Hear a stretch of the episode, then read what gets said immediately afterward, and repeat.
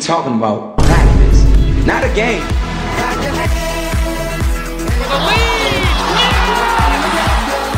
Not a game.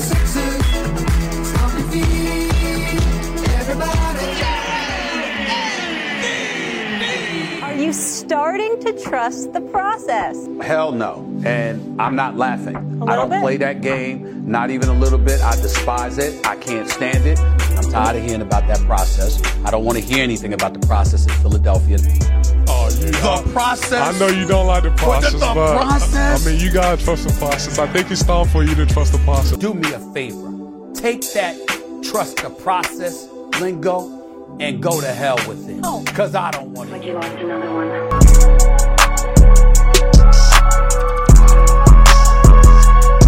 Estamos começando mais um episódio do We Talk About Sixers, seu podcast do Sixers e também de NBA aqui no Brasil. Aqui quem fala é o Slow, hein? Hoje não tem bom dia, boa tarde, boa noite pra ninguém, porque eu tô puto com a torcida do Sixers. Você tá brabo? Eu tô brabo, mano. Ué, se não tem, mas você deu bom dia, boa tarde, boa noite.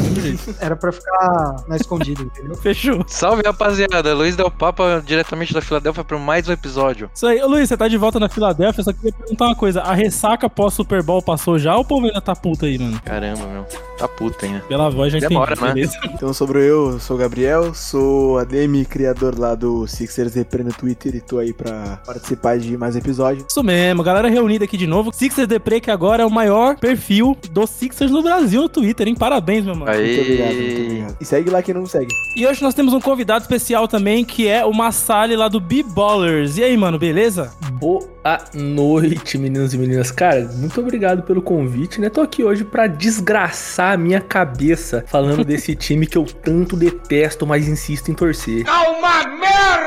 É a história de todo mundo que vem gravar aqui com a gente, né? Os caras falam, pô, eu, já sofro com o Sixers, aí vocês me chamam pra fazer um podcast inteiro falando do time. É, é pra acabar mesmo com a semana da pessoa. Ah, Até o final do programa eu tô em cima da minha mesa aqui chutando o monitor. Cara, eu queria que você contasse um pouquinho pra gente como é o projeto do B-Ballers, como surgiu, como que as pessoas podem acompanhar o seu conteúdo. O meu trabalho você pode encontrar em todas as redes sociais possíveis. Instagram, a gente tá no TikTok, fazendo dancinha com roupas curtíssimas. Mentira. é, mas esse ano, pô, peguei o YouTube pra trabalhar também, tô com os conteúdos legais, a coisa tá aumentando ali. E em todas essas redes você coloca arroba b.ballersoficial e pô, você vai me encontrar lá. Abaixe o volume do seu fone de ouvido antes de dar o play, porque eu grito. Eu grito, é assim que a coisa acontece, né? Mas É como isso. surgiu, é surgiu da vontade de gritar sobre basquete, mano. Foi um pouco antes da, da pandemia ali, um momento maldito da minha vida, 2019, como vocês podem imaginar, 76 estava uma bosta. Como Eu, sempre. fa- eu falei, eu vou procurar, vou criar alguma maneira de falar sobre basquete, porque eu gosto, eu sempre gostei de discutir basquete. Eu vou entregar a idade agora, hein? Eu acompanho a NBA desde 2003. E Ah, tamo junto, tamo junto, tamo junto. só a terceira idade na, na casa. Vixe, E Gabriel? falar a minha idade, então. Ó, o Gabriel aqui que é novinho, mas ele mente a idade, viu? Ele fala que ele é mais novo do que ele. Pô, tá uma Não, 19 anos. Tá bem acabadinho. Cadê o RG, Luiz? Cadê o RG, Luiz? criança. Mas enfim, aí eu queria falar sobre basquete e criei um perfil no Instagram e só, saca? Era só pra postar highlight. Meu, fui postando, galera interagindo, postando a galera interagindo, fiz um videozinho eu falando sobre basquete, a galera gostou, comecei a fazer mais, o negócio começou a crescer e hoje eu, pô, tá aí, né? Mais de 20 países, aqueles caras que tem multinacional, né? Empregando não sei quantas mil É. famílias. Mas é isso, vocês podem me achar aí no arroba b.ballersoficial falando, pô, conteúdos diários, diários Ô, mano. sobre o melhor esporte do planeta Terra. Todos os arrobas, os links vão estar aí no post e acompanhe, porque o conteúdo do Massali é sensacional. The Philadelphia 76ers select O tema de hoje nós vamos falar um pouquinho sobre um histórico que vem sendo pauta aqui na, na discussão, principalmente aqui no Brasil, de que o Sixers é um time que não sabe aproveitar bons talentos, desenvolver esses jogadores e que talvez as grandes estrelas que lá estão não ficam tão satisfeitas assim e querem mudar de time, né?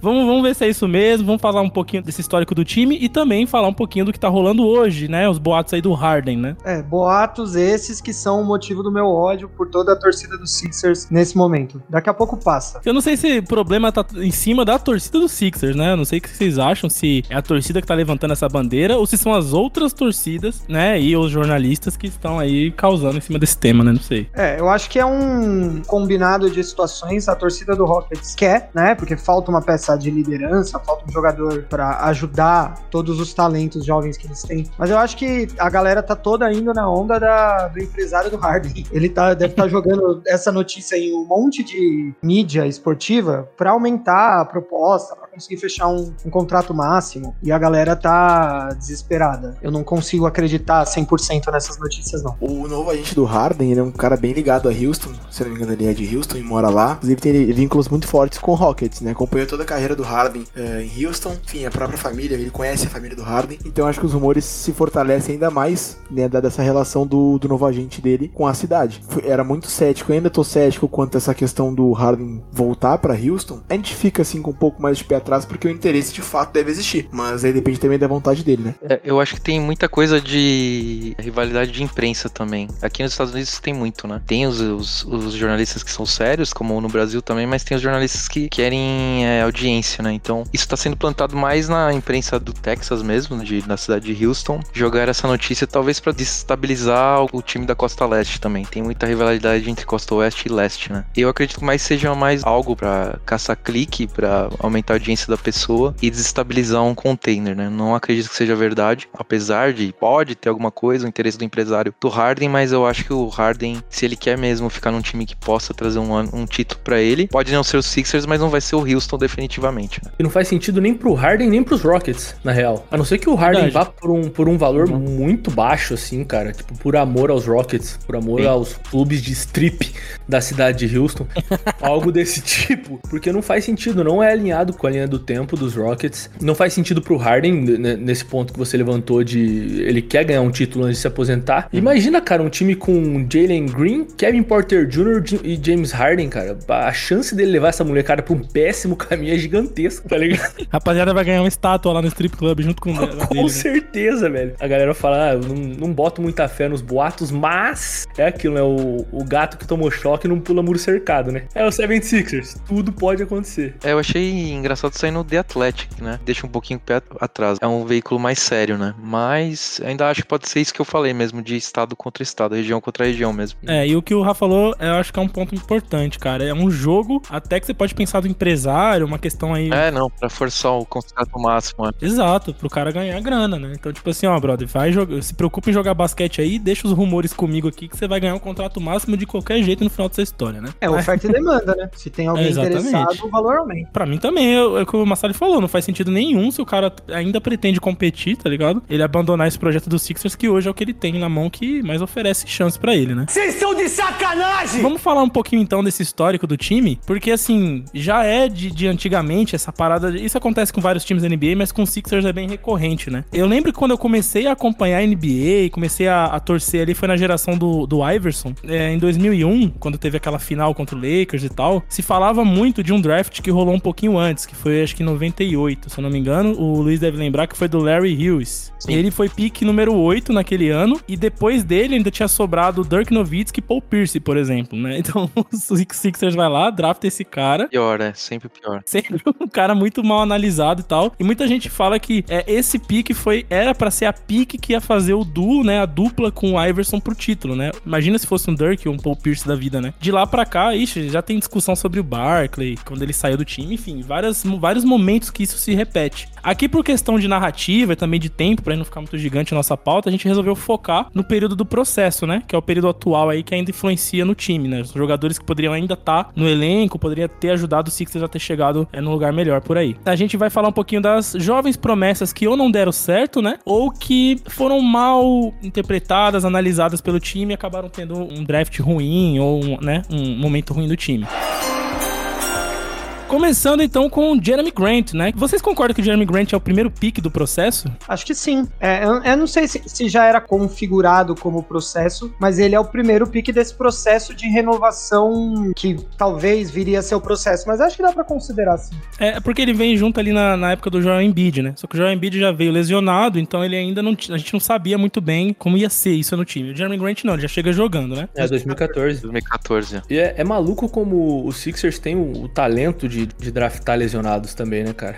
É, ou lesionados, ou os caras que engordam de propósito pra não ser draftados, coisas desse tipo. né? 2014 eu acho que foi o primeiro pra realmente estruturar o processo. Né? Nossa, 2014 foi há tanto tempo atrás, né, cara? E a gente tá nessa ainda. Às vezes dá uma dorzinha de cabeça. O, o Grant hoje não é o jogador que foi draftado em 2014, né? Acho que o, o Grant de hoje seria útil, né? Num, num papel até de Tobias Harris no time hoje, sei lá. Mas aquele Jeremy Grant realmente. É porque, o- como você disse, né? O Embiid ele foi draftado na posição 3 naquele ano. E o Grant foi second round, né? Foi lá pra. 39. 39. Isso. Então, assim, alguém acha que o Jeremy Grant poderia ter tido um papel maior no Sixers, ou que foi culpa do Sixers ele não ter tido esse papel? É, eu lembro quando ele foi trocado que a gente não sentiu muita falta, né? O Ilyasova, ele veio, ele foi bem útil naquele período, acho que ele ficou, sei lá, seis meses com a gente, né? Uhum. Ah, o tempo depois do, do All-Star Game. Da... Esse é o grande ponto. A- a- o Jeremy Grant, ele vale como início de discussão do ponto se o Sixers sabe ou não desenvolver talento, né? Porque você vê um cara que ele ficou aí algumas temporadas na, na rotação, foi trocado com um valor relativamente barato, né? Foi uma escolha de, de, acho que de segunda rodada e o Ilyasova. Uhum. Então, assim, e chegou a ser hoje um jogador confiável e tal. Então, não foi precipitado abrir mão daquele Jeremy Grant, né? Mas como ele se transformou num bom jogador, eu acho que fica a discussão do tipo, será que se tivesse uma equipe de desenvolvimento de atletas mais competente, ele teria virado aquele atleta, esse atleta que ele é hoje, antes? Jeremy Grant ele foi draftado num contexto em que ele era tido como um defensor bom vindo do college, inclusive foi draftado nessa, nessa narrativa em cima dele. Na NBA a gente começou a perceber que ao longo do tempo começou a oscilar nessa função, é, começou a ficar por um bom tempo defasado na questão defensiva, inclusive sendo criticado. E no próprio Sixers, acredito que pela linha temporal da equipe, com o Joel Embiid voltando a jogar basquete em 2016, que foi o ano a rookie season dele, né, após dois anos parados, é, o time optou por trocar por um jogador mais experiente que pudesse desempenhar né, a mesma posição, porém de características é, opostas. Né? O Ilyasova era um stretch four, inclusive foi bem no Sixers, eu gostava dele particularmente, era um role player útil, interessante. O próprio Jeremy Grant não tinha esse arremesso de fora, como ele tem hoje, né? A segunda temporada dele pelo Sixers, só a título de comparação, ele teve 24% de aproveitamento de 3 pontos, considerando que poderia ser lá do Embiid, enfim, e com o restante do elenco. Lembrando que no ano seguinte o Ben Simmons foi draftado, digo no ano da troca, né? Eu acho que ele foi trocado Sim. pensando nesse contexto do encaixe da equipe, né? E inclusive o Sixers ganhou uma pick de primeiro round na troca é, como retorno. Eu vou ter que defender o indefensável aqui. Com relação a- ao arremesso de fora e tal, concordo que ele aprendeu a arremessar fora dos Sixers, mas a gente tem que avaliar também a mudança na forma de jogo que vem acontecendo recentemente. E claro que a bola de três ela já é relevante desde o small ball do, do Phoenix Suns, mas tá desenfreado, né? Usando as palavras do Popovich, tem que criar logo a, a linha de quatro, de cinco para transformar o basquete num circo, né? Porque largaram mão de filtração, largaram mão de mid-range. Então, eu acho que a gente tem que entender também que não era uma questão tão relevante. A parte do, do jogo defensivo dele, eu acho que é o grande ponto, assim, que foi a, de- a decepção, talvez. Mas a parte do, do arremesso eu acho complicado, porque hoje o jogo é, é maluco. Tanto que a gente teve um 176 a 175 semana passada. Cara, e se for ver, o, o draft dele caiu nesse período de evolução, os primeiros anos dele na liga, né? Nesse período de evolução do jogo pra, pra fora da linha dos três pontos, né? Primeira temporada na qual ele teve mais de 30% de aproveitamento dos três foi 2018. Terceira temporada dele no Thunder já. Então, tipo, e ele subiu de 29% em 2017 pra 39%. Ou seja, o cara colocou uma quantidade de trabalho ali absurda, sa- saca? Foi aí o ponto de virada, né? se ele tivesse ficado todo esse tempo no Sixers, talvez ele tivesse desenvolvido também. Ele tem um ele é um caso muito peculiar assim, um dos poucos não cai real nas costas do 76ers, né? Sempre importante avaliar as médias dos jogadores pelo contexto, né? E a gente nota que o salto dele, assim, pelo menos na minha percepção, como um jogador importante de fato na rotação da NBA, foi em 2018. Foi aquele OKC em que tinha Westbrook, eh, provavelmente no seu auge, né? Entre os anos de 16 e 18, e também com o Paul George. Então acho que ali ele passou a capitalizar melhor os arremessos, jogou em um time mais fechado, era um time mais construído para título, embora não tenha conseguido nem de perto esse Thunder de 2018, mas foi onde ele, enfim, conseguiu se destacar. Here goes Jeremy Grant all the way, scores!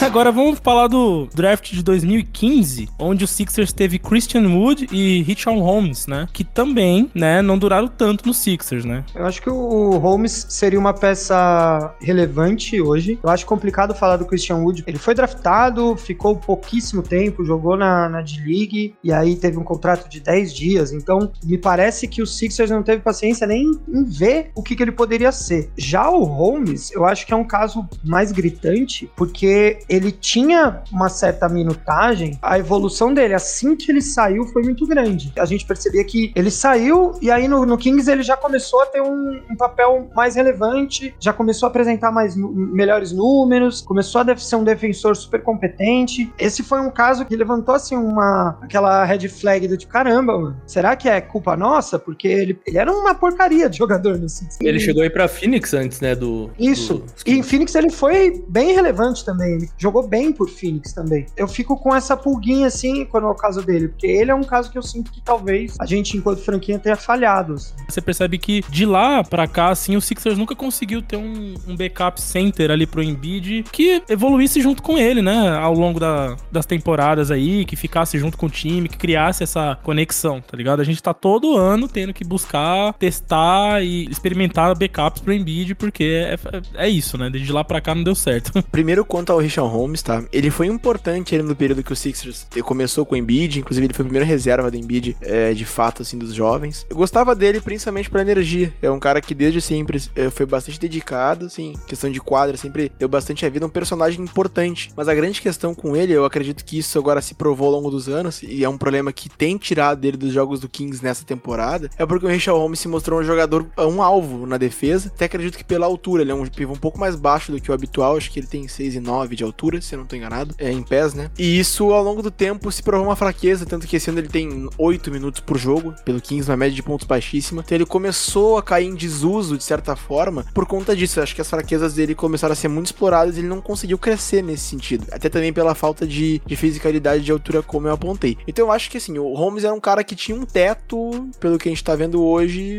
sabe, não ia passar muito daquilo. Eu acho que não tinha muito o que fazer além do que o Sixers fez. Eu tenho outro ponto também. Não, é, não entra nem no, que, não, no mérito esportivo, sabe, de performance. Eu acho que chega um ponto quando você decide realizar uma reestruturação tão grande como foi né, feita, né, no processo e começa a tancar e aí você vai querer ter as melhores escolhas no draft, né, no, nos próximos anos. Vai chegar um momento que você, o contrato de rookie dessas pessoas vai acabar, você já tem outros jogadores experientes no time e você vai ter que colocar as peças do xadrez e começar a calcular se o cap space vai ser suficiente ou não, né. Então, um Richard Holmes não estava muito bem naquela época, então a gente vai ter que se desfazer de um cara para ter um outro melhor em um outro momento, mas talvez algumas escolhas não se mostraram muito melhores assim, mas o que eu pensava é que não daria para segurar uma pessoa, um jogador assim, que não você não consegue visualizar um, um baita jogador pro futuro e você tem parte de contratual também para pagar as pessoas, né? Cara, o Christian Wood é um caso muito curioso de um jogador que deu um salto tarde na liga. A minha percepção que eu tinha ali eu, é que ele seria um desastre completo, porque era um cara que tinha pouquíssimos minutos na liga, tomava muito ponto na cabeça, era muito frágil, fraco, né, em questão de né? físico e lento. Foi bem conturbada a passagem dele, a primeira passagem dele, primeiros anos ali pela NBA. Ele acabou indo pra China depois em 2017, então assim, foi uma coisa bem complicada. O Christian Wood é um cara que se recuperou e ninguém sabe como. Ninguém entende como ele se recuperou e como é que ele virou um jogador de nível bom. No meu ponto de vista, não, não é uma questão que os Sixers têm a culpa especificamente. Pois é, até porque ele disputou 17 jogos pelos Sixers. Tipo, era um DeAndre Jordan lento e sem salto, tá ligado?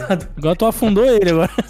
Pô, não, no Tem começo da carreira. qualidades de Andrew O começo da carreira dele foi isso, cara. Até que, né, James Harden transformou ele em um dos maiores alvos de pick and roll da, da liga. A NBA, ela mata muitos caras talentosos por não ter espaço para se desenvolver real, assim. Dentro desse, desse aspecto, tem as falhas de desenvolvimento de cada equipe, né? Mas a liga em si, ela é uma liga tão lotada de talento que tem caras muito bons, tá ligado? Que nunca conseguem espaço espaço para desenvolver esses talentos em situação de jogo. Aí um cara, por exemplo, vai pra China, vai pra Austrália, tá ligado? Vai pra esses outros mercados de ligas grandes também e voltam com mais responsa. Tipo o Caboclo, quando veio pro Brasil, tá ligado? Você falou, caramba, o cara é um monstro, velho. O Caboclo é uma monstruosidade, saca? Então pegou uhum. uma responsa, pegou mais tempo de quadra, tá ligado? Isso acho que faz muita diferença pro cara, velho. Ho, send it down, Rashad Ho, delivering the hammer.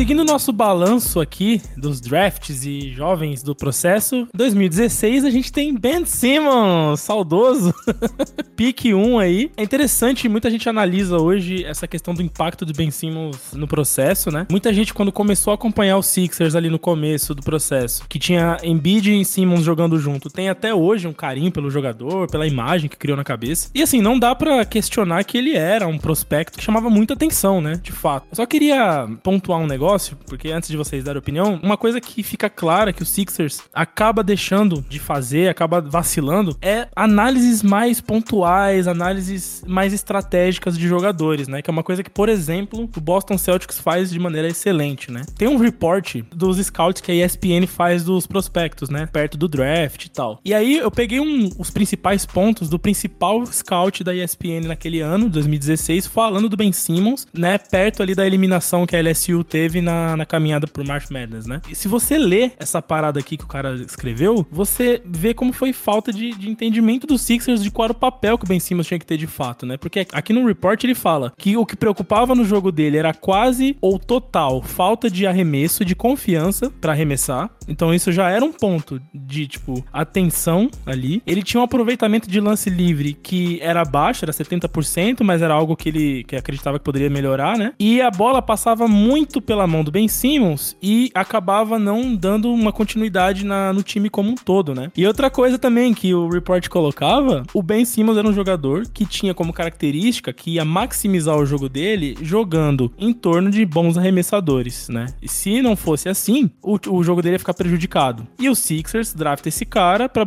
e bota para jogar com um pivô gigantesco, né? Que ia dominar ali a região do garrafão, que não é rápido na transição e que era exatamente como os caras já viam o jogo do Ben Simmons. Não ia encaixar, cara, já tava escrito, tá ligado? Obviamente a gente se empolgou, obviamente ele fez bons jogos. Não sei o que vocês acham, assim, de Ben Simmons com todos os seus problemas e qualidades. Foi um atraso no processo? É. Cara, Todo mundo concordou. É, é, só porque complementa muito bem o que você falou, dos Sixers fecharem os olhos para opinião de scouts, de pessoas especializadas em prospectos do draft, né? Tem também o Jonathan Givone, o dono da Draft Express, né? Ele fez o seguinte report, né, sobre o Ben Simmons. A falta de competitividade e compromisso de Simmons em jogos cruciais levanta algumas dúvidas sobre seu caráter. Os que o conhecem melhor Sim. falam que ele precisa que as coisas girem em torno de si, dentro ou fora de quadra, e que ele tem a mente muito fechada para instruções e treinamentos. Olha é, isso, é, cara. Eu ia citar exatamente esse ponto, que eu acho que o Simmons e alguns outros casos que vieram depois escancaram para mim a questão da falta de avaliação dos Sixers no extra quadra. Questões de saúde, a gente falou de jogadores machucados, a gente fala de jogadores com questões físicas debilitantes, como, sei lá, Zaire Smith, né? Que ali, beleza, foi um caso muito específico, mas eu acho que falta no Sixers avaliar avaliar caráter, avaliar a personalidade, avaliar o fit cultural que ele tenha com a equipe. Quando eu penso no Ben Simmons, e hoje para mim eu, eu, já, já não tenho tanto ódio com ele, né? Eu já, já meio que relevei tudo que aconteceu. Eu lembro daquele filme Draft Day, não sei se vocês já assistiram, que trata do dia do draft da NFL. Nunca assistiu? Deixa eu contextualizar. O cara é o GM do Browns, do Cleveland Browns, e ele tem a primeira escolha e ele querem que ele draft um quarterback importantíssimo, o cara assim, só que os scouts deles falam falam, tipo, cara, ele é bom, mas tem alguma questão aí. E eu sempre fico com isso na cabeça, do tipo, tá, o Ben Simmons, ele era um. É, ele tinha tudo para ser um talento é, geracional dentro da quadra. Só que o jogo de basquete, ele não é só dentro da quadra, ele funciona com questões muito complexas. Tem o fit com os colegas dentro da quadra, o fit com esquema tático, o fit com a equipe, com a torcida, mas também tem a personalidade do cara, né? Você não pode ignorar isso e falar, não, vou transformar esse maluco maluco. O cara era pago pela mãe pra jogar basquete quando ele era criança. A gente acabou Uhum. de falar de como a liga precisa de uma dog mentality pra você se desenvolver, pra você durar na liga. Ele é um tipo de caso que ele só tem o talento físico, né? Ele é um jogador muito inteligente, um excelente passador, mas ele não tem nenhuma vontade de ser um jogador de basquete. Eu tenho minhas dúvidas se ele gosta de jogar basquete, sabe? Eu sinto que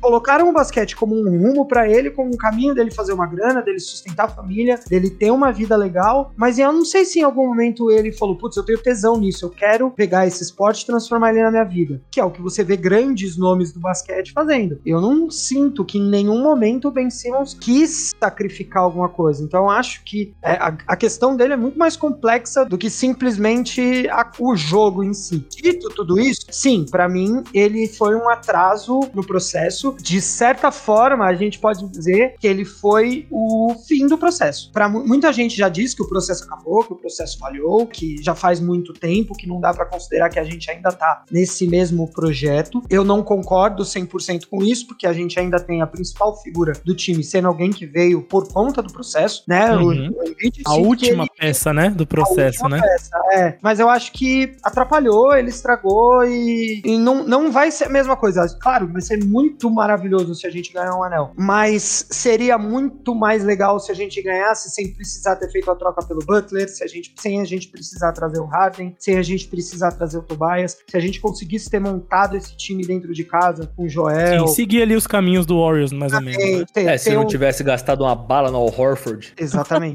Uau. Foram É, eu, ideias estúpidas. eu discordo bastante, hein? Eu discordo completamente dos fatos que você apresenta, porque pra mim não são Do fatos. jeito que você falou, Rá, parece que ele não jogou bem, tá? A gente não imaginava, que não foi uma escolha muito boa, tal. Ele se mostrou uma escolha ruim no final, né? Que teve todos aqueles problemas, mas eu acho muito difícil quando é esporte universitário, porque esporte universitário você- você não tem o mesmo grau de exigência que esporte profissional, né? Não vi- eu não sei se viaja tanto, ou até viaja mais Viaja bem menos, bem menos. é, mas você tem mais a família mais próxima, então eu acho que tudo bem que o Sixers já devia estar de olho nele há alguns anos, né? Mas se você vê os highlights da carreira dele e tudo que falavam dele, apesar dessa falta de comprometimento, ele era o, o talento geracional depois de muitos anos, assim, tipo, desde o LeBron James, do, daquele draft de doi- 2003, ele era pra ser a escolha mais impactante, porque ele era uma mistura de Magic Johnson com LeBron James, porque ele, ele é um cara super alto que marcava e tinha a força do LeBron James, mas ele era rápido e poder de decisão como o Magic Johnson na hora de passar, né? Eu acho que foi a escolha certa, porque ia juntar com o Joel Embiid. A gente também não sabia que o Joel Embiid ia se machucar, é, então não dá pra saber, porque quando ele jogava em Kansas, ele nunca se machucava, ele chega no profissional e é uma carga totalmente diferente de treino e, e jogos, né? De viagens, e ele se machuca seriamente. E a gente imaginava que esses dois seriam responsáveis pra ganhar o anel, como você falou, né? Mas não foi muito bem assim. Analisando de maneira fria, hoje em dia, realmente dá pra Agora é pensar mais fácil, que é. não era um bom fit os dois, certo? Mas eu não achava tão ruim assim, porque né? do jeito que ele arremessava, cara, ele arremessava muito bem de fora. Ele marca muito bem e infiltra muito bem. Aí você tem um, um- um cara super dominante, que era um dos melhores defensores de aro da NBA, né? Então poderia ser a escolha perfeita. Aí você conseguiria É que- fazer mais algum draft e trazer bons role players, né? Você teria um time imbatível. Dá, Mas dava pra fazer, aconteceu. claro. Mas é aquela coisa, é, outra questão também, que me parece aquele ponto que o Rá trouxe, questão de falta de ter uma, sabe, uma postura, uma intensidade ali na ideia, na estratégia, é que, por É. exemplo, quando a LSU é eliminada, ela vai é eliminada de maneira precoce, né? No, Sim, sim. na- no, no, no no campeonato universitário, né? Aham. O Ben Simmons era o principal jogador daquele time naquele ano. Verdade. E no momento da eliminação, ele não dá entrevista e ele sai, vai embora. E, e assim, Abandona. já tava meio que batido que ele ia ser draftado pra NBA, né? Já era encaminhado. Tem entrevista dos jogadores do- daquele time falando que, cara, o vestiário ficou muito estranho, porque assim, a gente olhava pra ele esperando que ele fosse ser a, nossa referência naquele momento de derrota. E o que ele passava pra gente é tipo, ah, foda-se, eu já tô, eu já vou pra NBA, tipo, foda-se essa derrota, tá ligado? Não se sentiu impactado e nem responsabilizado naquele momento, tá ligado? E isso é algo que o cara tem que chegar e fazer o que o Rafa falou. Mano, esse é o pique 1 de todo mundo, mas eu não vou fazer esse draft com esse cara. Eu vou fazer um outro. Vou dar um exemplo. O Boston Celtics que desce a- o pique 1, larga a mão de olhar pro Fultz e vai falar com o Tatum, tá ligado? Ok, tudo bem, o Tatum era mais mais fit pra eles e tal. É, eles tinham o Marcus Smart e estavam querendo o Kyrie Irving também, né? É, Eu já exato, tinha uma eles ideia, não iam uma ideia querer um de PG. fit, é. Não Sim, queriam, Mas, né? eles, mas o foda é que o Boston, por exemplo, é um time que não tem medo de fazer esse, esse movimento, saca? Tipo, ó, todo mundo quer olhar esse cara, mas eu não, eu necessariamente não vou fazer isso, tá ligado? Por conta de X e Y motivos. E o Sixers meio que vai batidão, vai seco, né? Tipo, no Simmons. Mesma coisa que falar, por exemplo, eu, eu escolheria ele, continuaria escolhendo ele, não escolheria nem o Brandon Ingram e o Jalen Brown. A gente pode Aham. dizer que o Jalen Brown é o maior caso de sucesso dos, de todos, né? Desse draft, né? Mas eu, eu acho que é a mesma coisa do Zion e Jamoran. Eu ia continuar escolhendo o Zion, porque eu acho que o Zion pode ser mais decisivo. Mas a longo prazo, o Jamoran vai ser um cara mais importante mesmo, porque ele não se machuca e tem outros outros fatores. Mas eu É. acho que naquele momento eu não sei se eu deixaria de escolher o, Ben Simmons. É, o meu problema com o Ben Simmons é completamente o, o extra-quadra. Ele foi, no período até o início da, da- de toda a polêmica, ele era meu jogador favorito dos Sixers. O estilo de jogo dele é um estilo de jogo que me agrada muito. Eu acho que é um caso complicado você deixar de, de draftar ele, mas eu acho que o que faltou pra mim é avaliação. A gente não pode esquecer que ele tinha deixado claro que ele não queria ser draftado pelos Sixers. Ele chegou a falar isso. Ele tava com cara de O cu, Lakers, né? cara de cu no dia que ele foi draftado, no dia da, da apresentação. Tem o Okafor, que fez uma coisa muito parecida quando foi draftado, né? Tem uma cena muito feia, que ele tira a foto e ele pega e joga, boné, né? Vai jogar no fora. canto, assim, tipo, ele tá puto. Então, eu acho que falta essa avaliação, sabe? Tipo, pô, beleza, o cara é o melhor talento que tem disponível, mas você quer um cara que ele detesta você, que ele te despreza, você quer ele dentro da sua equipe? Isso é que é o ponto foda pra mim, sabe? Eu acho que daria pra gente fazer um podcast inteiro sobre Ben Simmons e a história dele, né? Ele vai voltar ainda, hein? Vai voltar, hein? Last Dance. isso, não fale isso não, não fale isso não. Não, não, não. isso. Acabou, acabou aqui. Vamos pular. Pivô reserva. Pô, na moral, eu só não, eu não quero deixar passar em branco de que foi nesse draft de 2016 que o Philadelphia 76ers, na 26 posição Ah, do isso primeiro sim, é. round, draftou Isso. ele, o grande, o único, Furkan Korkmaz. Pô, E na tá frente maluco. do Pascal Siakam. Não, com Eita. 27 Pascal Siakam. No ria não. Se você rir. Pô, não, o time só acerta. John Murray na 29 Cara, bem lembrado, velho. Bem lembrado. E teve ainda o saudoso Lualu Cabarro nesse draft, né? no primeiro round também. É verdade, o, o que- o querido Timóteo, né? Esse draft, mano, pro Sixers, assim, foi até, enfim, três anos atrás, parecia que tinha sido um excelente draft, porque o Korkmaz jogava decentemente, o Ben Simmons foi quem me fez Sim. torcer pro Sixers, era meu jogador preferido até toda a polêmica, é, o que pra mim foi uma tristeza muito grande como torcedor, essa bosta, situação toda além dos Sixers, mas por ele, então foi muito complicado. Mas a fala do Massali é muito importante, quando a gente entrou no assunto do Ben Simmons, já tinha sido é, veiculado alguns problemas dele, principalmente extra-quadra, e de fato, o Ben Simmons, apesar de ter preocupação quanto ao arremesso dele, era um cara que a mecânica, por ser alta e na época ser fluida, foi algo que tranquilizava o pessoal quanto ao arremesso dele. Era um cara que aparentemente ia desenvolver o arremesso, tanto que no Sim. começo dele pelos Sixers, lembro que ele tinha os arremessos dele de média distância, aqueles close shots, alguns fadeaways, ele matava os- alguns arremessos. Na Summer League, Ele cara, na matava Summer alguns League ele arremessos. matou Então, vários. cara, Sim. como, enfim, todo, tudo aquilo que vocês fala, falaram e só complementando, ele era um cara que tinha talento pra ser um all-around histórico, né? Era um cara que conseguia fazer de tudo em quadra e pelo menos era É. isso que ele mostrou no primeiro e segundo ano de- dele pelo Sixers. Melhor time de defesa, melhor time de ataque, né? É o cara que poderia repetir o que o LeBron tava fazendo, né? O famoso cara do IC, né? Eu queria agradecer, porque eu achei que eu ia conseguir ficar um episódio sem destilar meu ódio pelo Furkan Korkmaz, mas vocês trouxeram. É, Ele foi draftado em 2016, é isso? 16, na frente do Ele tá- Pascal Siakam. Sete anos no Sixers. É isso. É isso? Chegou até embora pra Turquia, mas no mesmo ano o Sixers trouxe de volta, né? Falou, não tragam o amor da minha vida de volta. Stash. Você com mais raiva, a gente tá se matando, pega, pega busão, metrô lotado. Esse cara tá ganhando mais ou menos um milhão e meio de dólares desde 2016 e só aumentando o salário. E nem paga pra morar, né, Luiz? Ele mora no Não, ele o Sixers mora paga, de né? graça aqui. A É. vontade que me deu de jogar minha CPU pela janela do quinto andar aqui agora foi uma loucura. Eu vou tentar jogar minha carteira de trabalho pela janela. Você tá maluco, cara. No ano seguinte, 2017, o Sixers vai e pisa na mesma merda. de novo, faz o mesmo, o mesmo tipo de análise, vamos dizer assim. Eu, apesar de serem jogadores completamente diferentes, o Sixers acaba tendo de novo a pick 1 e pega o Markel Fultz, parecendo fazer a mesma análise meio crua, né? Meio, meio tipo, bidimensional, assim. Tipo, o Markel Fultz foi isso. Foi um cara que entrou, desaprendeu a jogar e começou a ter várias questões físicas, mentais também. No draft de 2016, podia ser o Jalen Brown e no de 17 o Jason Tatum. Então poderia ser Joel Embiid, Jason Tatum e Jalen Brown no Sixers. Nossa. Só pra você ficar com, Meu irmão. com raiva um pouquinho vocês aí. Ah, A gente podia ter tido Paul Pierce, Jason Tatum e Jalen Brown, tá? E o Philadelphia 76ers é o maior é, supporter, eu não sei qual é a palavra, fornecedor, patrocinador do Boston Celtics. Filho. filho. A palavra que você está procurando é essa, filho. É por isso que aquele roteiro do filme do Adam Sandler é tão genial, cara. Porque o Sixers drafta o cara no filme, não aproveita quem pega é o Boston, que tá só olhando. É, aquilo lá é uma descrição da realidade de uma forma chega a ser grosseira. O Markel Fultz é pura e simples e completa culpa do Sixers. O trabalho que foi feito com a lesão dele, com a preparação dele pra liga, foi um dos trabalhos mais porcos que eu já vi, assim, com um atleta, com um profissional no geral. O Sixers estragou o cara, mano. É impressionante. Teve momentos de aplicar injeção pra ele poder jogar de qualquer jeito, Sim. né? Vamos lembrar que no mesmo ano teve o Zaire passa de amendoim Smith, né, meu? Vamos lembrar disso. Pasta de amendoim me pegou forte. O Sixer deu pasta de amendoim pro moleque e ele era alérgico. O nosso front office é meio complicado também, né?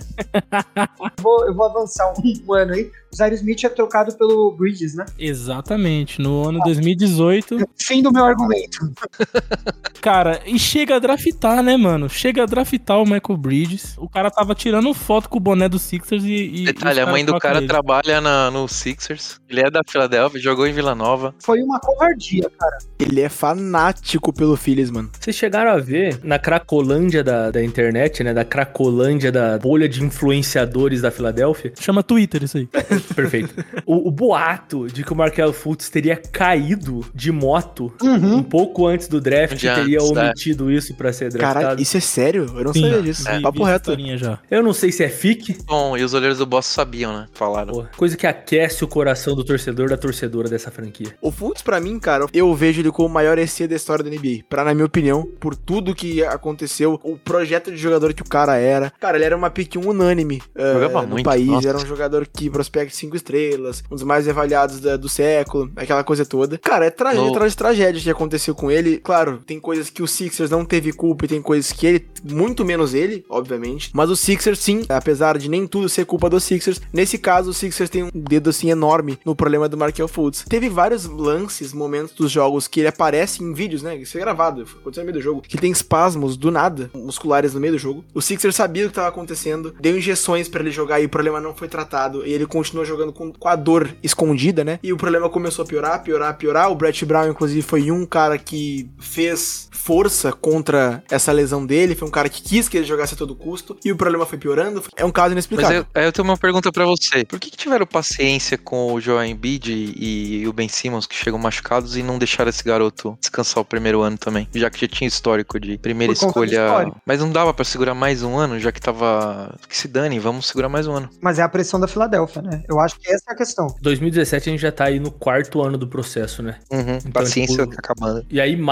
um, um super prospecto, né? Foi o Ben Simmons e teve o Joel Embiid, que não era um prospecto tão aclamado quanto o Ben Simmons e o Fultz, né? Mas aí na- chegou o Fultz e, pô, põe pra jogar. Porque aí a gente vai ter em quadro Ben Simmons, Markel Fultz e Joel Embiid, pelo amor de Deus. O time é uma máquina. Pô, fazer injeção de corticoide, as paradas assim, é a coisa mais estúpida que existe na, dentro do esporte, tá ligado? Aconteceu com, acho que com o John Wall recentemente, algumas paradas desse tipo e, pô, é um nível idiota, tá ligado? Você mata a vida útil do jogador. A paciência da, da, da Filadélfia ali tava, acho que tava pouca mesmo. E eu me arrisco a dizer que o Brett Brown já tava tentando entender quando é que a cadeirinha dele ia cair. Porque eu acho que ele via que o time tava crescendo demais porque ele podia entregar. Eu talvez eu tenha uma visão meio romântica da situação, mas eu acho desrespeitoso com a pessoa atleta ali você fazer isso, sabe? Você forçar Sim. o cara aficionado a jogar. É. O cara se preparou a carreira inteira pra entrar na NBA. Você decide Embiid, que o cara é uma das peças, um dos pilares da construção de uma equipe vencedora. Você tem que ter mais paciência, você tem que ter mais respeito, mais cuidado, mais carinho com os atletas. E eu acho que falta isso na Filadélfia, sabe? O Markel Fultz, como prospecto, era um cara de mais de 40% de- de bola de três, tá? E com arremesso alto, um arremesso rápido, muito bom. Era um jogador extremamente atlético, ele ficou bastante conhecido na época pelos highlights na, no, no high school e também depois no, no college. Absurdo, Parece cara. o Derrick Rose infiltrando, né, cara? Coisa de louco. Inclusive, vale a reflexão aí pro pessoal que tá escutando. Cara, o Markel Fultz, ele teve mais, mais lesões, ele rompeu o menisco, rompeu o ligamento agora pelo Orlando Magic, agora tá, enfim tá conseguindo ter um tempo de jogo. Ele jogou uma temporada completa, né, pelo Magic, pelo menos, que foi quando deu pra ver o basquete dele. Ele tem acho que 24 anos hoje, e ele, mesmo com todos esses problemas, ele passou, sei lá, eu praticamente três temporadas sem jogar por conta de lesão. Ele é um bom jogador. Ele é um bom jogador, tanto que ele é um cara importante na Sim. rotação do Orlando Magic. Então fica a reflexão aí do que, que ele poderia ter sido se não fossem as lesões, né? Esse tipo de contusão vem acontecendo cada vez mais com os jogadores, né? Tem uma estatística que fala até 2006, o número de 40 jogadores, 50 jogadores da década de 90 até 2006 já tinham se machucado, mas após 2006 e até agora, assim, tem um número de 5, 6 jogadores, 5 jogadores por ano que tem lesões sérias de joelho, né? Então, acho que também tem que começar a NBA a começar a analisar se é realmente válido esse número gigante de jogos, né? E tentar diminuir e conseguir preservar o jogo e os atletas também. Markel Fultz poderia ter sido um jogador melhor se não tivesse problema de joelho. É, o jogador ele, ele sai da escola e ele joga um tempo, e aí nas férias ele tem que ir pra 3, 4, 5 campings diferentes. Então, o, o cara, quando ele tem, sei lá, 13, 14, 15 anos, ele tá jogando 9, 10 meses sem parar. É bizarro, que foi a primeira vez que eu entendi aqui o nível de exigência aqui nos Estados Unidos, né? Talvez por isso que eles sejam o país mais importante olímpico e de alguns outros esportes, né? Mas eu vejo muita gente, filho de amigo americano que tem 14, 15 anos, com uma cirurgia no ombro, uma cirurgia no joelho, sabe? As coisas assim. Gente, garoto, garota com 14, 15 anos machucados, assim, sabe? E aqui tem muita gente que faz cirurgia desde muito jovem pra corrigir problemas e continuar disputando campeonatos, por conta dessa exigência mesmo. Markel's first basket, one of his favorite moves, a little back down.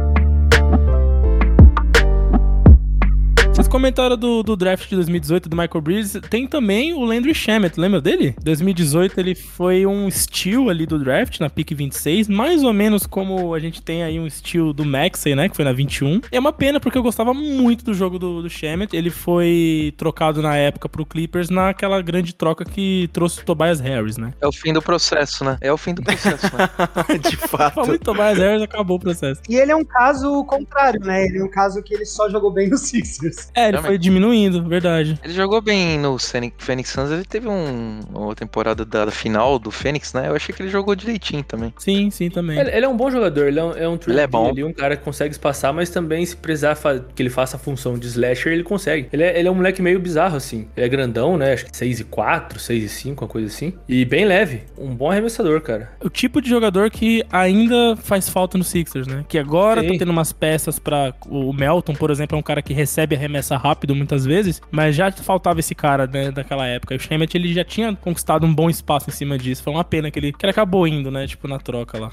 que É, matou o não- processo, como diz o Luiz. Eu não lembro se nepa- nessa época ainda tinha o Robert Covington no, no elenco, né? Depois que ele foi, Foi junto. trocado junto com o Ele Darius vai junto. Covington vai pra o Wolves pelo Jimmy Butler. É, foi, ele entrou, foi o Covington, Darius Saric pro, pelo, Isso. pelo Butler, né? Mais uma O rapaziada. Dario Saric, mano. Eu não tô nem falando pela questão técnica do Tobias, mas eu falo pelo processo mesmo da gente matar as piques e jogadores que a gente tinha mais jovens por jogadores que poderiam nos ajudar a ganhar um título, né? Jimmy Butler e Tobias Harris, né? E eu acho que aí se encerra mesmo. 18 ou 19 eu acho que é o fim mesmo. E a cereja do bolo foi o contrato depois, né? Renovação contratual dele. Ah, isso você não precisa acabar com o nosso dia.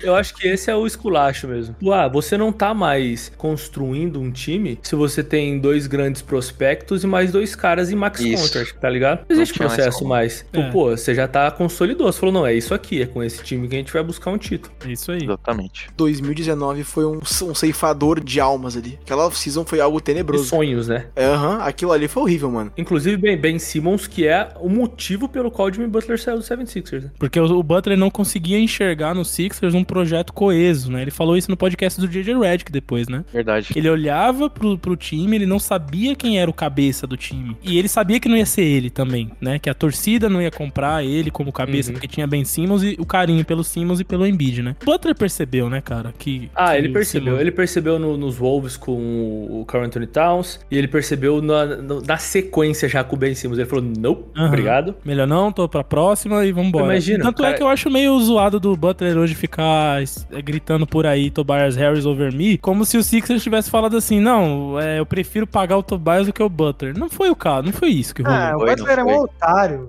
o Butler é mó otário. É, foi a questão do com Ben Simmons e Brett Brown mesmo. Bicho, a é, que, é, é isso. Você tem Ben Simmons, aí você tem o Brett Brown, né, mano? Não preciso falar nada. A gente fez um upgrade indo de Brett Brown pra Doc Rivers, tá ligado? Imagina o nível. E aí você tem o cara que eu tenho vontade de moer na porrada. Vou apanhar um monte, mas tenho vontade de pegar ele na rua e acabar com a raça dele, que é o Elton Brand. Mas se um dia eu ver esse homem na rua, bicho, pau quebra. tá O ligado? homem que deu o contrato que deu pra Tobias e pro Horford, que foi um puta contrato. Vai ser difícil você bater no garoto lá, que o garoto é grande, meu. Vou acabar no chão, mas que eu vou dar um na nuca desse ele ver, eu vou. ah, o primeiro é seu, né? Primeiro. e aí, o- imagina o Jimmy Butler olhando pra isso tudo, cara. Ele falou: Não, você tá maluco que eu vou ficar nisso aqui. O papel de advogado do diabo aqui, tá? Quem você vai defender? O Elton Brand? Você vai defender o Elton Brand over me? não, o Elton Brand não. O Elton Brand não. É o Brett Brown. Ele teve muitos erros, de fato, isso é inegável, até pelo tempo que ele ficou aqui. Mas assim, eu acho que ele teve pontos positivos e trabalhos louváveis pelos Sixers. A questão do Robert Covington ter conseguido se desenvolver, era um cara que, ele, se não me engano, ele é undrafted, jogou por um bom tempo na D-League, veio pro Sixers. O fato dele ter conseguido se tornar o jogador que ele é hoje, eu acho que o Brett Brown tem uma contribuição importante. O próprio início do Ben Simmons, eu acho que, claro, acima do talento dele, claro, é um jogador absurdo. Acho que o Brett Brown também teve seus méritos. Uma coisa que a gente não fala é que ele foi o único treinador que conseguiu fazer o Ben Simmons ser um jogador profissional de basquete. Caralho, verdade. Apesar de ter sido o começo de carreira e tal. Não acho que ele tenha sido bom treinador, longe disso. Mas eu acho que tem algumas coisas ali que ele. Uma contribuição legal, assim. Pra fechar aí a sequência, né, de jovens draftados do processo do Sixers e que acabaram não dando tão certo, a gente tem 2020, que foi o ano que chegaram Paul Reed, Tony Bradley, Isaiah Joe. Esse foi o draft da, da Covid, né, da época do- da quarentena, né? Foi. Tanto que o Maxey nem, nem jogou, né?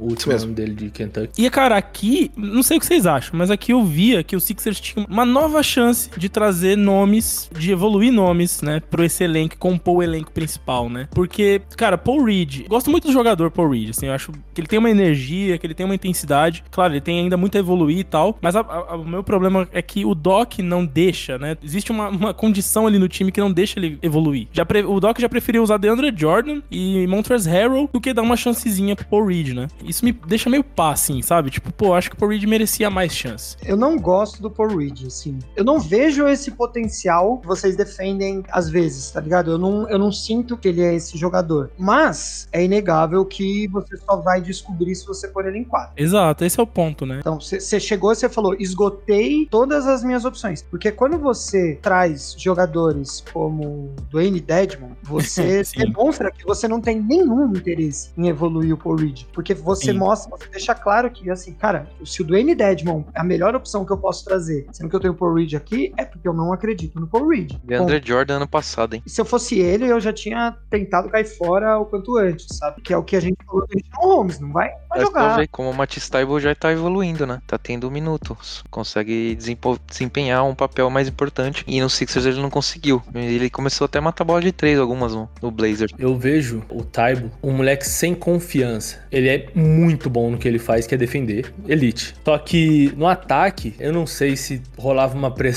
no sentido de, tá, arremessa, mas escolhe o arremesso certo. Sabe que isso bugava o cerebelo do moleque e ele falava, mano, pelo amor de Deus, tem James Harden aqui, tem o Joel Embiid pra arremessar, sei lá, mano. O Max arremessando de esquerda é melhor do que eu, tá ligado? Por que, que eu vou dar esse arremesso aqui? Óbvio, ele tinha que arremessar pra que a, a defesa não ficasse completamente pensa, né? Deixando ele livre pra que ele seja o cara que arremessasse. Mas eu, eu entendo um pouco desse moleque, saca? De, tipo, errar a bola livre assim por titubear com a bola na mão, saca? O moleque não sabia o que fazer. Tipo, será que eu tô tomando a decisão certa? Será que eu. E aí eu acho que é também um pouco de falta de mentoria dentro do elenco, saca? É verdade, você citou também o Taibo, é muito importante lembrar também que o Taibo veio nessa, nesse grupo de jogadores novos, né, 2019 e 20 ali, que poderiam se tornar assets importantes para o time, né? Um outro que eu também sinto falta é o Tony Bradley, né, que esse cara poderia hoje ser um bom backup pro Embiid. Ele vem em 2020 e o Sixers troca ele, foi uma troca pro OKC e com essa troca veio o George Hill, já foi quando o Murray assumiu o Sixers e gostava Isso. que alguém de experiência como o George Hill pra conduzir o elenco, e o cara não jogou nos playoffs porque machucou. Então, assim, Tá. foi jogado completamente uma troca jogada fora, né? Ele veio machucado já, meio, meia bomba já. Pode xingar o Murray agora. Então, deixa pra um, a gente faz um episódio só pra falar os três anos de Mori, como que estão indo. Tem um jogador desse período de tempo que eu gostava muito dele e que chegou a rolar uma polêmica por ele não ser utilizado, né, 2019 ali, que é o Trey Burke, que depois ele foi pra Dallas ali e até jogou Ah, sim. alguns bons minutos do, do lado do. Doncic, tá ligado? Mas é, é um dos exemplos. O pai do cara foi na mídia e falou, mano, os caras não usam meu filho porque eles são idiotas, tá ligado? Simplesmente falou isso do Brett Brown. E aí o cara, obviamente, não tinha mais clima pra ficar na Filadélfia, né? Saiu e realmente foi bem utilizado. e o Burke é um cara baixo, né, e tal. É, é um dos caras que, pô, vai ser uma nona, décima peça do teu elenco, assim. Mas era um cara que dava pra utilizar, um cara que tinha realmente tinha talento. O pai do cara não era só um pai coruja, não. Ele olhou e falou, mano, nesse time de lixão aqui, se meu filho não jogar, pode parar. Eu acho que é o ponto chave de tudo isso. É, apesar da gente xingar toda a equipe técnica, eu acho que durante o assunto eu, eu parei e entendi uma, uma questão. Falta mentoria dentro do elenco. Sempre faltou. Faltou jogadores que tenham espírito realmente de liderança, jogadores que sirvam para desenvolver esses atletas. Os únicos jogadores que a gente tiveram que tem essa personalidade que eu me lembro de cabeça aqui é o Jimmy Butler. É o único que eu lembro que tem essa, essa pegada do beleza. Ser o capitão, ser o líder, juntar a galera, pedir pra acalmar na hora certa. Então, assim, eu acho que falta isso, sabe? Nun- nunca teve esse jogador. Então, não adianta também você draftar um bom talento se você não tem um cara dentro do elenco que vai ser o paizão, que vai agarrar o cara e vai falar, vamos, esse é o caminho. Mais uma incógnita. E se tivesse esse jogador dentro do elenco? Será que esses jogadores teriam se? Pois é, eu, Pois é. digo, eu acho até que se não tivesse o James Harden agora, o Tyrese Maxey não estaria jogando o que ele tá jogando. Faz sentido, porque o Harden chega e o Maxey dá uma desaflorada boa ali, né? No, Uhum. Principalmente na parte de ofensiva, né? E eu, eu, eu acho engraçado que é, é um acaso a descoberta do Tyrese Maxey, né? Porque na época do, do Covid, vários jogadores, acho que seis jogadores entraram em protocolo de Covid. E aí meteram a galera da, da- quase a, a D-League inteira na quadra, tá ligado? E é o jogo que o Max faz 39 pontos, tá ligado? É o jogo que ele jogou com Dakota Mataias. Porra, Sixers Legend si. pô, tá maluco, é. Sixers Blue Coats. Caramba. E o último nome dessa lista aqui, que saiu aí, que o Sixers também não deu chance, foi o Isaiah Joe, né? Esse eu acho que a gente vai se arrepender muito, cara. Isso muito é passível de prisão, mano. Falamos dele no episódio 1 ou 2, né? Sim, cara. Ele simplesmente foi wave, né? Sim, foi dispensado. Simplesmente Wave. Ele e Charles Bessie. E quem continuou no elenco, vocês sabem, né? Grande. Furkan. E o Shake Milton. É, tinha dois nomes pra você tirar, e aí você não. Você tira o cara que tem talento. Seria extremamente útil hoje se ele tivesse entrado na porra da quadra. Ainda mais que o James Harden, né? em 40 segundos. Exatamente, tá ligado? Cara, é, eu acho o Shake Milton redundante nesse elenco. Mas assim, ouvintes, vocês ouviram aqui antes. O Shake Milton vai sair da Filadélfia e vai jogar basquete. Vai. Ih, Vai rapaz. mesmo. O Shake Milton, na minha opinião, ele é um real hooper. Ele é o cara que ele, o cara sabe fazer uma cesta, mano. Ele sabe, ele tira uma cestinha, tira um arremesso do rabo e faz dois pontos, velho, tá ligado? Eu acho que a, a confusão da Filadélfia também atinge Shake Milton de formas que não atinge outros jogadores. O bom é velho peladeiro. Teve um jogo que, que o Shake Milton ganha do Atlanta Hawks jogando assim. Ele começou a arremessar de todo quanto é canto e o Sixers virou um jogo contra o Hawks na série de playoff. Sobre o Isaiah Joe, que a gente tava comentando, bem lembrado pelo Luiz, primeiro ou segundo episódio que a gente fez, inclusive a gente até fez um vídeo no YouTube, acho que a gente comentou sobre isso, que o Isaiah Joe, pelo menos pela expectativa da gente, era um jogador que ia ter aquela breakout season, né, que a gente chama, era um cara que ia ser importante pro Sim. Sixers. Cara, ele fez uma Summer League espetacular, jogou muito bem. Assim, cara, não, não tinha motivo, sinceramente, pra ele não ser usado, não tinha, realmente não tinha. Todos os indicativos eram de que ele ia, ele ia dar certo em algum momento. Ele tava melhorando, ele já era pra ser utilizado antes, inclusive. Só que, cara, o time decidiu simplesmente dispensar ele porque queria ter flexibilidade e espaço pra, enfim, contratar alguém no meio da temporada ou vir em alguma troca. Pra trazer o The Wind Dead. Aham. É, é aí que tá o ponto.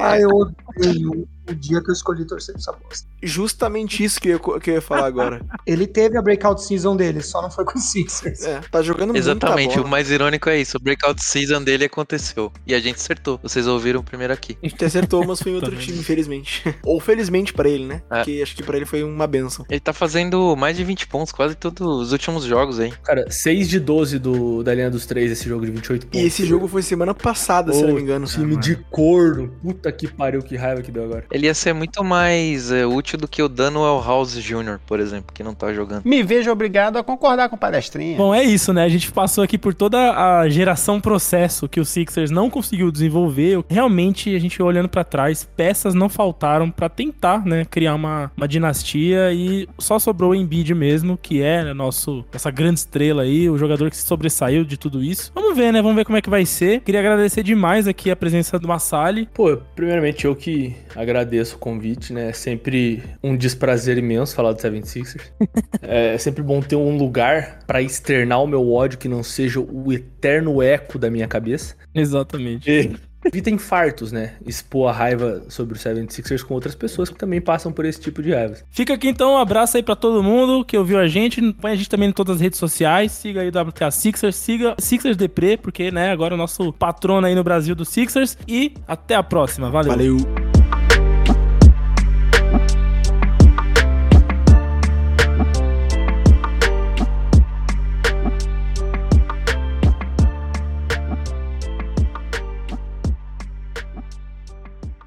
Eu não chamaria nem de malandragem, eu chamaria de maldade mesmo. Mal caretade, mal caratismo mesmo. Picaretagem. esse editor, esse editor do- desse podcast que é um mau caráter, viu, cara?